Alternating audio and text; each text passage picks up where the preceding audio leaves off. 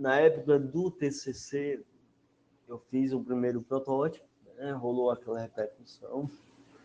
No, durante o mestrado, durante o mestrado, eu consegui desenvolver, juntamente com o auxílio do, do professor Alexandre e do, do, aluno de graduação na época, né, que era o, o, o Flávio, Flávio dos Santos, que hoje, né, é, seguindo aí a carreira, hoje ele é aluno de mestrado e também produz tecnologia assistiva. Né? Muito legal saber que a minha pesquisa incentivou, né, de certa maneira, ele a desenvolver também nessa área.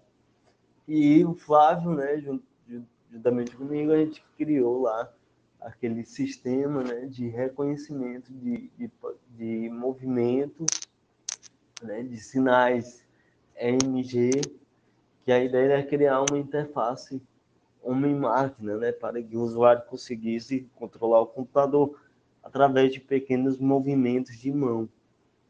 E, em paralelo a esse sistema, né, eu consegui aprimorar o Mouse Adapt, e aí veio né, o Mouse Adapt 2.0, né, que era, é um, era o mesmo Mouse Adapt, só que agora sendo produzido por uma impressora 3D.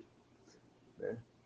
E me lembro que fomos é, participar da, da Feira do Conhecimento, e lá conseguimos ganhar o primeiro lugar de, de, do Premium Make, né? Make Challenge.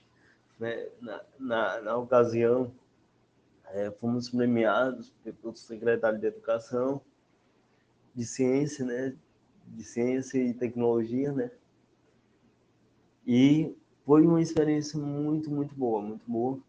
E atualmente, aqui no laboratório do ICETEL, juntamente com os, os novos estagiários, é, é, estamos produzindo né, uma, uma, um upgrade, já realizamos um outro upgrade, né, que seria aí um mouse adapt versão 3.0 e 4.0.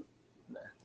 É interessante dizer que essa, essa, esse aperfeiçoamento é baseado em testes né, de usuários, e usuários vão dando dicas e a gente vai melhorando o produto.